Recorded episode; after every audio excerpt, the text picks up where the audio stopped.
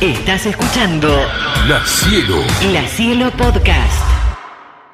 Siempre charlamos, siempre, te- eh, todos los programas de radio. Te traigo ahí, eh, charlamos. Y lo que me llama la atención, que recién estaba repasando todo lo que estás estrenando, seguís con un judío común y corriente. ¿Te gusta mucho? Sí. ¿Te gusta mucho? ¿Te parece una Eh, Sí. sí. bueno, es el octavo año, es un fenómeno muy raro. Este, primero que un actor tenga ganas de seguir haciendo lo mismo, este, pero la verdad es que la profundidad y la importancia de los temas que trata el personaje este, me resultan difícilmente superables. Entonces, me, me, me da mucho placer ir, a, ir al teatro y hacer la función y decir lo que dice la obra con un tema tan complejo. Tremendo el tema, tremendo, tremendo, Sí. ¿no?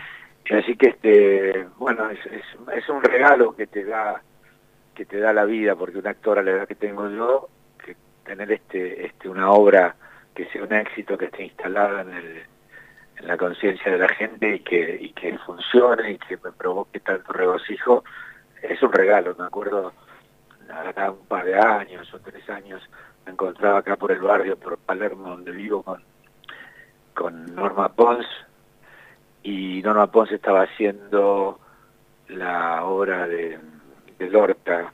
Sí. Bueno, eh, no me acuerdo el nombre ahora. Eh, la casa de Bernarda Alba, ¿no era? Exactamente. Sí. Bueno, y este y el y yo no sé si viste la obra, pero Hermoso. Norma estaba estupenda, la Sí, puesta de sí. José Muscari era buenísima, era una ¿Qué obra? Sí, una obra de yo la vi en el Resina Sí. y, y de repente, no sé, estaba en la fila 3, 4, miré así y vi toda la sala parada, gritando Mm, en el aplauso a, a la obra, Sí. y Norma recibiendo eso, entonces bueno, la encontré en el barrio un día y le digo, qué regalo te hizo la vida, y tenía el mismo agradecimiento de ella. Después de haber eh, eh, comenzado una carrera tan difícil de, de, de- de avanzar transversalmente, porque ella arranca como vedette Sí, claro, revistas con el lugar que la vedette Sí. la mujer tenía Sí. en ese contexto y en esa época. Y termina siendo un clásico.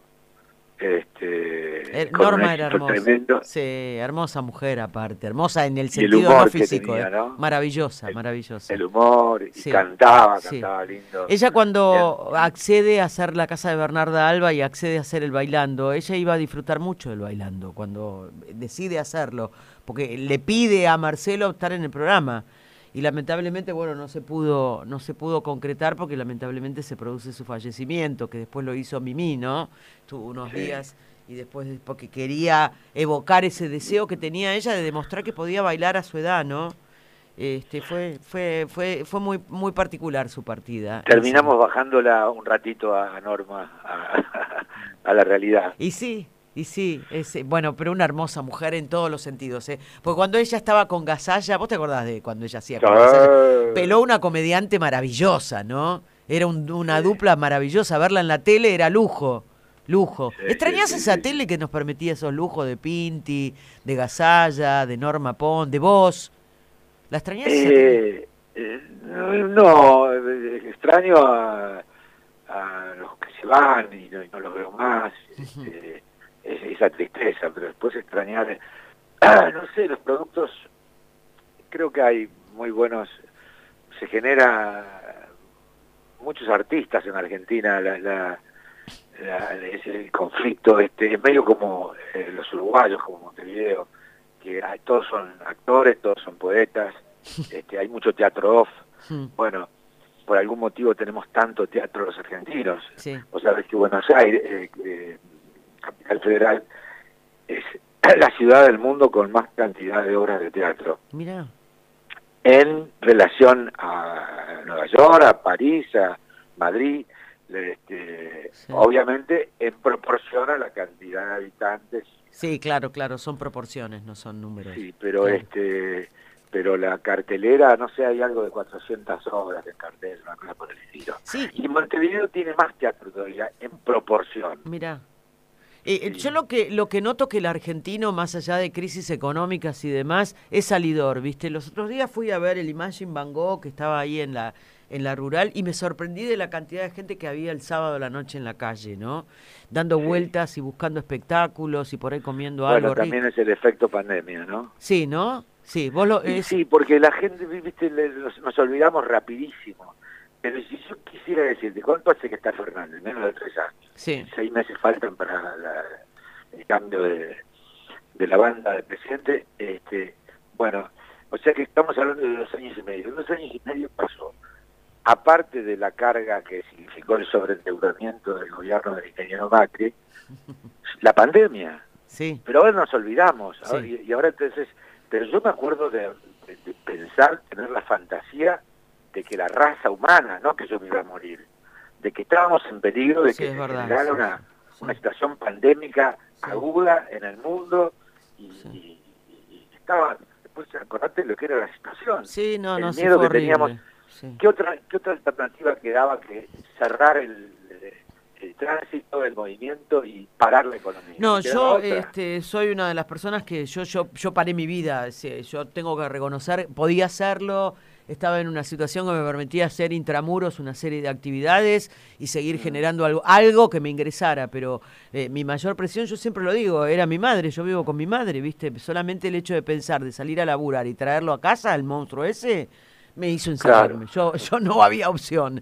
Ahora, sí, sí, yo, también hice muy buena letra. Sí, ¿Qué me decías? No, eh, que te, te, escuchaba hablar de, de, Fernández y vos sos un hombre muy político y este y siempre tenés una opinión. ¿Cómo, ¿Cómo vivís estas internas que hay en el gobierno nacional actualmente? ¿De qué lado te volcás? Vos sos un hombre que has, este, has estado acompañando a Cristina en su mandato, en su momento. Sí, mira, no, no, no tengo elementos para darte una, una opinión este, en la que crea profundamente, porque yo me nutro, como todos los argentinos, lamentablemente, de lo que lees. del monopolio de la prensa hegemónica.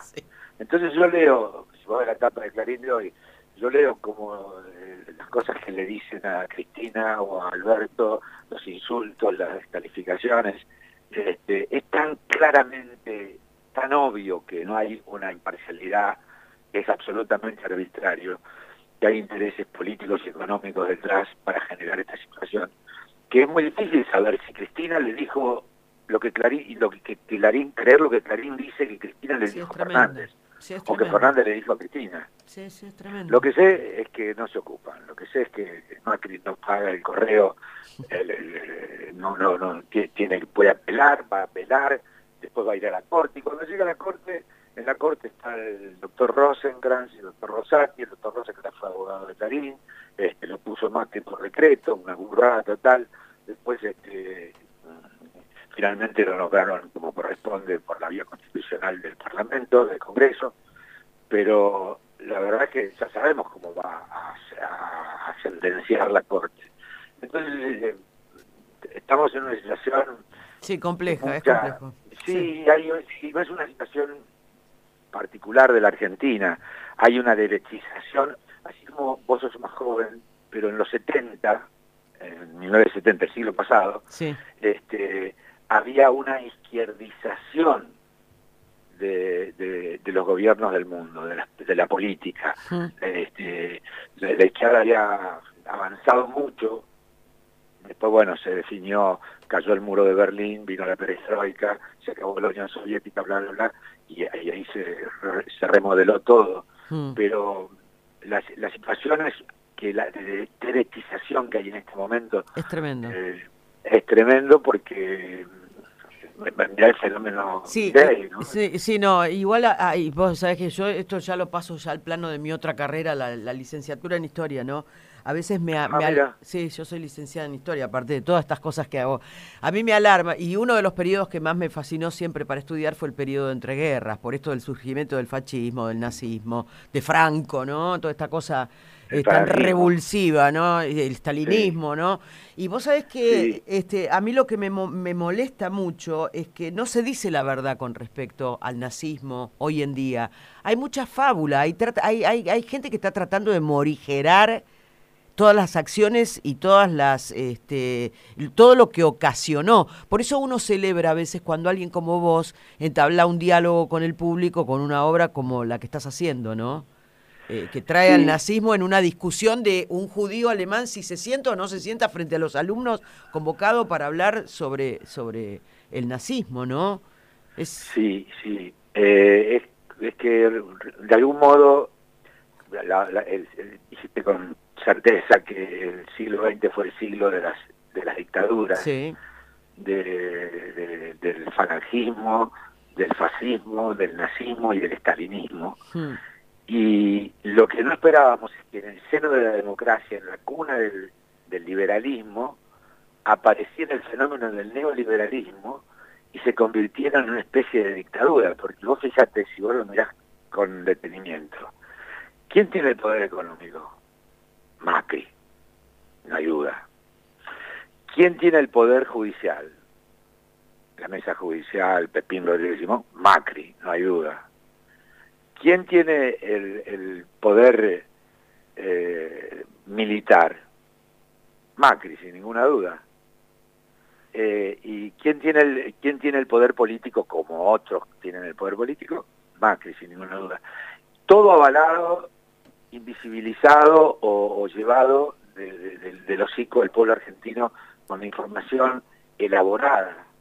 No es que te informan y te dicen, mire, pasó tal cosa, creo, yo vi tal cosa, soy testigo de tal situación, opine usted. No, no, ya te dicen, la culpa era de fulano, fue esto, bla, bla, y, y mira, Centeno no sabe qué decir, Oscar Centeno, el chofer del, de la causa de los, cuadernos, no sabe qué decir. Se, se, terminó la causa. Sí, bueno, en España se terminó porque dijo, yo no tengo nada que ver, a mí me dijeron que tenía que decir esto. Ah, veo que estás, que te preocupas mucho por la realidad, veo que estás sí, sí, sí, Es un programa muy muy de actualidad. Yo sí, vivo leyendo, estoy muy mortificado últimamente también. Bueno, y, creo que el éxito de un judío común y corriente es la esta metáfora que hace de las dictaduras del siglo XX, eh, en esta dictadura que viene del siglo XXI, pues esto no, no puede, no, no, no le veo cambio y no es sencillo. No, vos sabés que, eh, perdón, porque te lo tengo a Mati que te quiere hacer una pregunta, pero eh, justamente estuve, eh, para, quiero decirte esto, estuve mirando este, el transcurso de este fin de semana todo lo que es hoy Rusia, ¿no? Viste, que, es Putin, los gobiernos de las oligarquías, cómo en toda esa, esa, zona que fue la implosión de la, este, de la Unión Soviética, hoy en día es el poder de los gobiernos oligárquicos. Y justamente coincidía mirando, pues yo miro otras cosas, no miro la tele, ¿viste? Eh, eh, mirando coincidía con que me, este, había un analista mexicano que estaba hablando del poder de la oligarquía como iba creciendo en los Estados Unidos. Digo, y vos estás señalando algo similar para la Argentina. Hay como todo un proceso de gobiernos oligárquicos y donde los poderes económicos se están adueñando de todos los resortes, que es realmente preocupante para el mundo en general. Bueno, mirá que la Corte, eh, hablando de conservadurismo, la Corte Suprema de los Estados Unidos está a punto de resolver y allá se manejan con otro sistema que no es la aprobación de leyes en el Parlamento. Sí. Eh, acá está resolviendo, para, para terminar eso, está resolviendo suprimir el derecho al aborto. Sí. Sí, sí, Ir para atrás. Sí. Sí. En ese sentido. Una decisión popular, ¿no? Porque esto es una decisión a partir de un fallo decisión popular que la, la, la, la, la hace trastabillar la Corte Suprema, que bueno, ya sabemos lo que son. En Estados Unidos el tema del gobierno de los jueces es más grave que en Argentina. Ahora, Gerardo, permitime, porque también tiene que ver un poco con lo que vos estabas planteando al, comienzo de la charla con Marcela, eh, y en un momento creo que deslizaste o tiraste el, no se está haciendo, eh, porque cuando enumerabas todas estas cuestiones que tiene el poder Macri, quedaba, eh, a ver, eh, en general los, los, gobiernos que son del pueblo o, que representan a otros sectores que no son los sectores oligárquicos, pretenden meter un poco de injerencia dentro de ese debate y de esa discusión para que no siempre sea la decisión de las empresas, la decisión de Macri, la decisión judicial de la Corte, la decisión este gobierno, desde tu óptica, desde tu mirada, ya no con lo que vos te informás con Clarín, ¿se está metiendo lo suficiente ahí o les está facilitando el negocio a los oligarcas y a Macri? Y es algo contrafáctico porque no lo podemos saber. No podemos saber. Eh, yo creo que Cristina había elegido a Alberto o Alberto por un tema de moderación que tenía y era una manera de integrar, de, sellar un poco la grieta y de empujar todos juntos eh, para la recuperación de la Argentina, la recuperación económica y política. Mm. Eh, pero lamentablemente eh, todo se conjugó de una manera cruenta porque el gobierno del ingeniero Macri se fue, pero quedó el sobreendeudamiento. Mm. Y, y, eso pesa para llevar adelante un país en la situación de coloniaje de la Argentina. Ahora se invierte en algún aspecto, eh, el, lado, el lado bueno de la guerra, por decirlo de algún modo, los precios internacionales de las commodities la Argentina que tiene soja, tiene la soja 638 dólares la tonelada, lo cual es, para que tengas una idea, la soja anda usualmente en 390, 380, o sea, es prácticamente el 100% en dólar de los commodities que produce la Argentina. El trigo ayer subió una barbaridad, o sea que las condiciones, este, habría que ver cómo nos integramos como, como nación, ¿no? Cómo recuperamos la doctrina social de la Iglesia, la función social de la propiedad, porque ¿cuál es la solución? La solución es agarrar un tanque y matar 10 millones de personas del conurbano y se terminó el problema de la desocupación, la pobreza, porque la gente habla, habla hablan de Uruguay, por ejemplo, que aprendamos del Uruguay. Pero Uruguay tiene el 30% de su población viviendo fuera del país en el exilio. ¿Sabe cuántos uruguayos hay? Tres millones. ¿Sabe cuántos hay en la Argentina? Sí, un millón. 500 mil. Entonces, con una política migratoria de ese tipo, es muy fácil solucionar el tema de la educación, de la salud, del trabajo, de la desocupación. Pues simplemente le cerramos la puerta a todos los hermanos latinoamericanos que quieren venir. Este, nada de ser generosos, que estudien acá, que, que se atiendan, que se curen. No, no, no, cerrar las puertas que se rajar la gente. Los pobres no tienen trabajo y bueno, vayan a otro lado, busquen otro lado. ¿Cómo lo solucionamos? Con, eh, de, una manera egoísta, antipática. Sí, bueno, Lo que propone el neoliberalismo, que es el motor del, neoliberalismo, es la codicia. Y la codicia no es algo bueno, no es una virtud. Digo para las relaciones humanas, ¿no? Entonces, lo bueno sería que pudiéramos Sí, pero ¿sabes qué pasa? Te lo empezaron a pintar, este y estaba estoy pensando en voz alta, ¿no? Te lo empezaron a pintar como que si eh, el dueño de donde yo trabajo gana mucha plata, yo me voy a favorecer porque va a poder contratar más gente. Te lo pintan desde ese lugar, cosa que después... la teoría del derrame, ya queda claro. bueno, existe que le digas a alguien, le, te voy a aumentar el sueldo cuando... cuando yo, Nunca pasó, y menos en la Argentina. Sí, claro. No, no, no, no son derechos que se conquistan y es, y es lo tremendo, porque la desregulación laboral, que no haya más aguinaldo, ni vacaciones, ni horario de... Falta que el horario de trabajo no sea más de 8 horas, que sea de 15. Y falta que se pague con vales. Pero no falta mucho para que lo Bueno, eso te quería preguntar. claro. ¿Tenés miedo si hay una segunda vuelta de gobierno de derecha, ya sea Larreta, Macri, Milei, quien fuera, eh, volvamos otra vez a la controversia de reforma laboral, reforma impositiva, y todo se agite y se vayan perdiendo derechos? Bueno, eh, Horacio Rodríguez Larreta dijo en 100 horas, ¿no? sí, no más gradualismo, dijo. En 100 horas, no más gradualismo, así que no, me quiero pensar qué es que implica que, que vuelva el PRO. Vuelven los tarifazos, vuelven los tiros por la espalda, vuelven los Maldonados, vuelve la mesa judicial, vuelve la persecución política, vuelve la merma de las jubilaciones. Eso nos espera. Y yo, te, yo podría hablar de otra manera y poner argumentos forzados o no de otra en el lado opuesto. Total, a mí me fue bien con mi laburo de actor. Encima soy abogado y encima soy frugal. Soy una persona austera. No tengo autos, eh, importado, ni auto de la gama, de una pioneta del año 2006. No me empilto, no tomo merca, no salgo con puta, no gasto en bolite, pero no soy el caso paradigmático.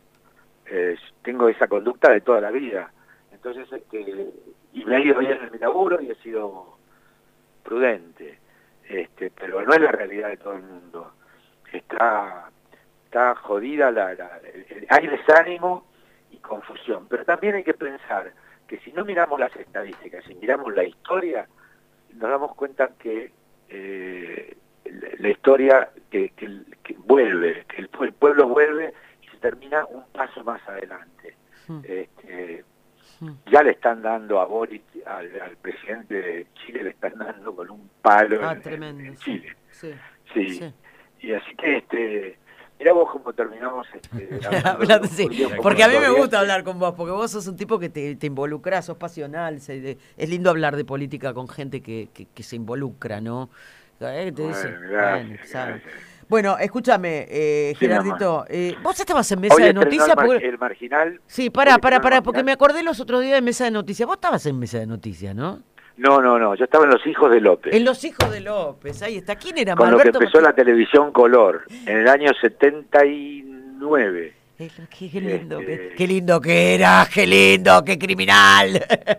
Qué lindo era, sí, sí, sí, Hermoso. Y después vino Mesa de Noticias, pero yo no estaba. Ah, pensé que estabas ahí en Mesa de Noticias. Estabas en Los Hijos de. López, sí.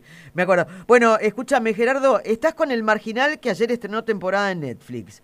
Estás con Sí. una película que es Los Bastardos. ¿Eh? Y estás con esto sí. de la obra, ¿no? Eh, la obra Los Bastardos tienen un elencazo. A Está ver. Nacha Guevara, Virginia Lago, Betiana Blum, Rodolfo Rani, eh, Gustavo Garzón, Sí. mi queridísimo Arturo Bonín. Alejandro Müller. No, no, tiene un elenco... Lo va- la, voy a- la, la van a subir a plataforma, va a estar en cine, va a estar en cine Ares. no, en ¿dónde- cine, se estrena, se estrena en agosto en cine. Ah, buenísimo, buenísimo. Para tener en cuenta para poder ir a verla, no hay que ir a ver cine nacional. Escúchame, y, y, y después estás con, el, con esto del marginal. El marginal termina, me decían, es la última temporada. Fue, la, fue la última, lamentablemente sí. Ah, ah, ya la termina. terminaron de grabar toda. ¿Cómo fue eso? Porque no sabíamos fue- acá si hicieran dos temporadas distintas, si es la misma. del- Pues la No, subieron. no, hicieron, tramos, habían- ¿viste? habían- Claro. se habían hecho tres temporadas, que Sí. fue lo que se vio. Sí. Después, el, el año pasado, en el primer semestre de la pandemia, increíble, en plena pandemia Mm. virulenta, eh, grabamos la temporada 4 y la 5. La 4 se estrenó en enero de este año está. Eh, y ahora se estrena, eh, hoy, se, hoy es 4 de mayo, hoy es 4. No, hoy es 5, Hoy es ayer. cinco, ayer. Bueno, ayer se estrenó la, la quinta y última temporada, porque ya se murieron todos. Murió Diosito, Borges. El único que queda vivo, ¿quién es? Antín. El dueño, el, el El dueño, que ¿no? se lleva la guita, el que hace Claro. todas las trapisondas, el que no Y tiene sí. moral. Sí. Pero bueno, y es un, fíjate, el personaje lo adora la gente. Las cosas que me dicen por la calle es impresionante. Y yo digo, ¿cómo pueden querer tanto a semejante hijo de mil puta que lo hago con una impunidad, un marca? Digo, bueno, pero votaron a... a Macri. Eh, eh, a- además establece no solo lo aspiracional, sino que establece el síndrome de Estocolmo. Sí, sí, sí, sí, sí. Pegame que me gusta. Me acuerdo que cuando hablábamos con el Tano Rani hablábamos de esa escena que ustedes compartieron, que fue brutal. ¿Eh? Eh, que no, no sé quién era más malo ahí adentro. No, no sé cuál me decís, si la escena de zona de riesgo en que le comí la boca. No, una donde estaban, donde en estaban dialogando Marginal. en el una marginal, en una, eh, hay una escena creo que tienen un des- una discusión. en, una- en un Sí, sí, escritorio sí, está sí, sí, sentado. en la cual, Sí. eh, yo sé el horario que estamos, en la cual yo le hablaba del frenillo de su lengua sí, Sí. sí, sí, sí, sí. y del frenillo de mi miembro. Sí, sí, sí, sí. Así que sí, era era un insulto. Ayer hice una nota con, con una con la televisión brasileña y este y Luz hablaban obviamente portugués este y no podían creer porque querían traducir y no, no les daba la- el tamaño de la puteada. Claro, No. claro. Impresionante eso. Bueno, vamos a ver el marginal. Vamos. Y decime dónde estás haciendo la obra, porque estás en la Ciudad Autónoma de Buenos Aires con un judío común y Sábado y corriente. domingo Sí. eh, estoy con un judío común y corriente en su octava temporada en el Teatro Chacarerian. Bueno, ahí está. Ah, qué lindo Así teatro. que- Me, gusta el teatro chacarero. Sí, el teatro de Mauricio Ayú. Sí, muy lindo. Escúchame, eh, la única que te- te- después te, voy- te quiero comprometer porque algún día me gustaría hablar contigo sobre el tema del Inca, pero no me da la, eh, no me da el tiempo ahora. ¿Te copás para que hablemos a ver qué, qué onda con eso? Si, si venís a ver un judío común y corriente, Dale. cuando quieras. Dale, voy con Mati ahí. Vamos. Nos vamos un, un- eh, me dijiste Traelo a Mati Sí. y, y, este, y, y después hacemos otra notita que me va a gustar ya con conocimiento de, del terreno. Bueno, dale, escúchame, eh, me dijiste que el eh, judío común y corriente está Corriente. en el Chacarerian, ¿qué días? ¿Me dijiste? Está en Chacarerian los sábados y domingos. Ah, bueno, perfecto. Entonces un sábado vamos a ir Sí, con Mati. un judío común y corriente es el título, pero en realidad un judío común y corriente Sí. no existe. Ah, ¿no? Si no pensás en Freud, Sí. en Marx, Sí. en Einstein Sí. y en Jesús. Sí, Todos judíos. Sí, claramente. Que decidieron sus aparecieron en el mundo y no siguieron el rebaño como venían a- caminando. No, ni ahí. Crearon sus propias... Seguimos sus hablando de ellos.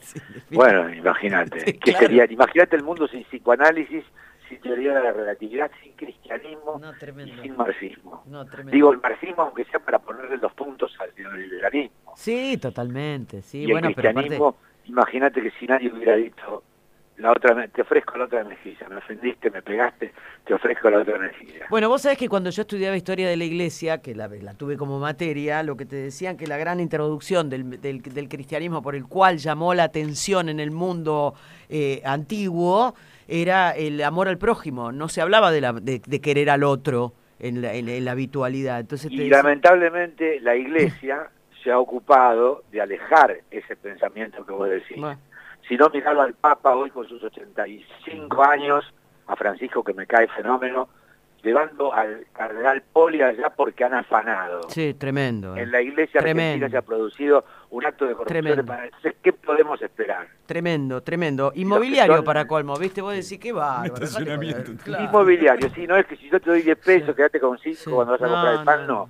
no. no. Inmobiliario, que queda todo escrito, todo escrachado ante escribano. Qué bárbaro. Bueno, me encanta hablar con vos, Gerardo. Vamos a tener que hacer una mesa de café larga de varias horas. Te mando un No, beso. venía a ver la obra y, y me Dale. volvés a llamar y hacemos otra notita con vos y con Matías. Dale, Un abrazo. buenísimo, te queremos. Cuídate mucho. Beso grande, gracias. Chao, mi amor, hasta la próxima. Bueno, ahí estábamos con Gerardo Romano. Siempre es un placer hablar con Gerardo.